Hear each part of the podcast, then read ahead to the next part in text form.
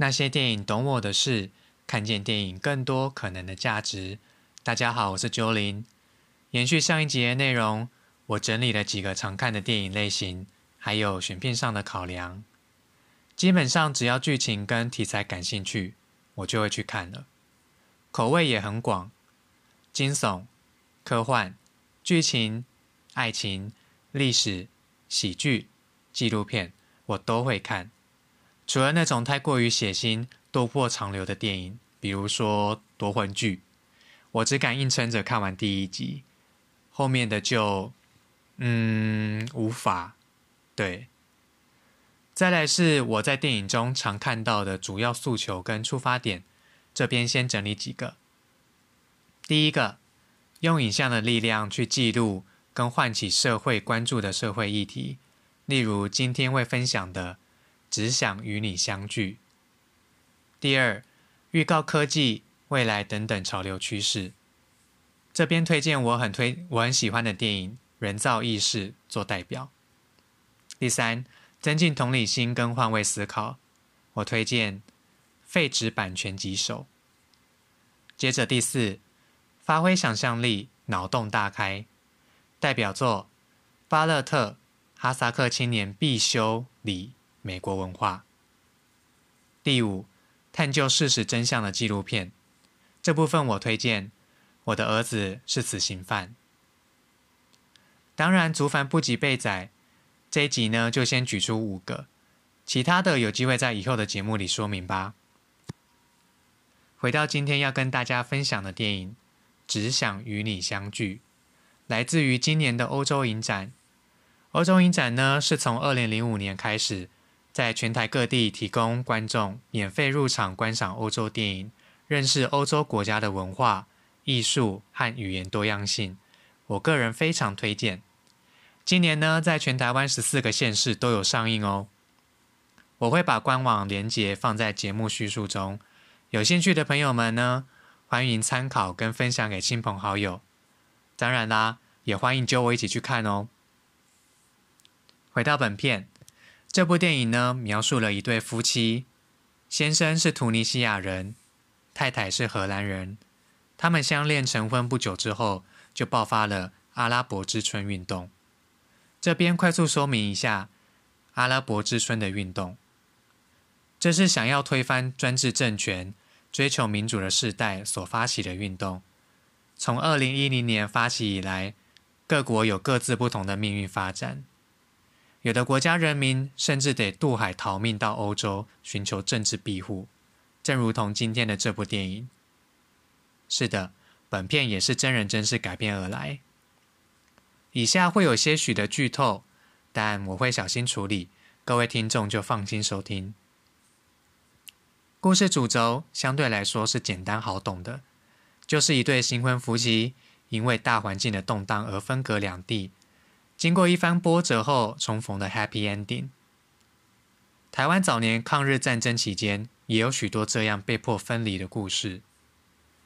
本片的故看点有几个部分：第一，在于回到顺利回到荷兰的太太，如何透过媒体记者、政府、边境的管道来营救丈夫，从寻求国家介入帮忙，到后来抗争整个整个欧盟的欧官僚制度。中间的转折很值得一看。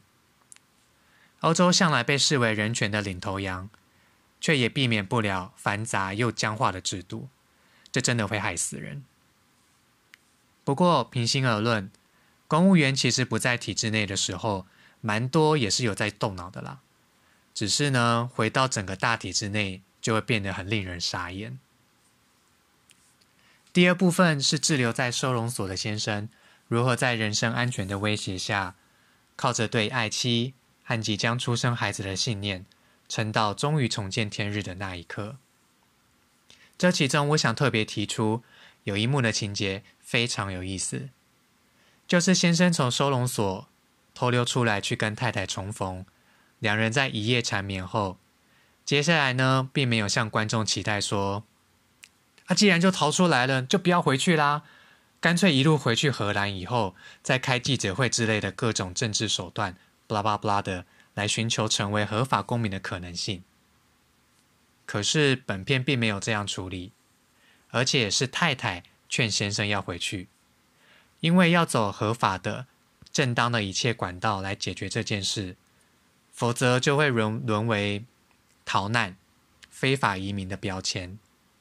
先生听到这边当然很激动，说：“那才不是人待的地方，我不要回去。”可是终究被太太说服回去了。那果不其然，先生在回去之后就受到了处罚，被移送到更龙蛇杂处的难民营，过着更惨无人道的生活。直到最后，爱情感动上天，在多方运作下，终于顺利完成了先生的护照申请。太太冒着生命危险，亲自来到难民营拯救先生。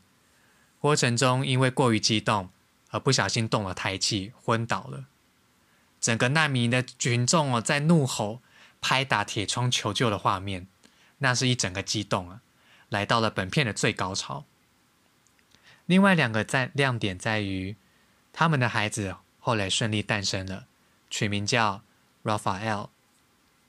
这是当初陪着先生一路走来，却在一次渡海过程中不幸丧生的亲弟弟的名字。也正是本片的片名，很明显是为了纪念弟弟。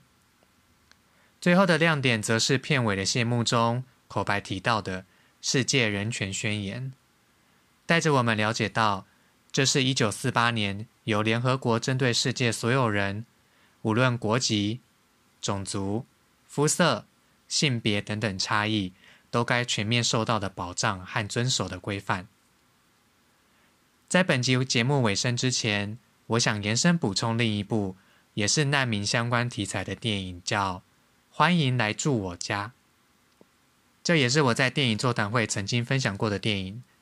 路线呢，相对是轻松的喜剧，着重着重在一个来到德国寻求政治庇护的黑人，在融入一个白人家庭中发生的文化冲突跟笑点。两部片可以合并观赏，都会启发你的思考哦。好的，以上是本集节目的内容，非常欢迎大家留言讨论加分享哦。不是用 First Story 收听的听众，问题箱一样还是有的，欢迎上去说说话，留个言哦。我是九零，那些电影懂我的事，看见电影更多可能的价值，我们下次见。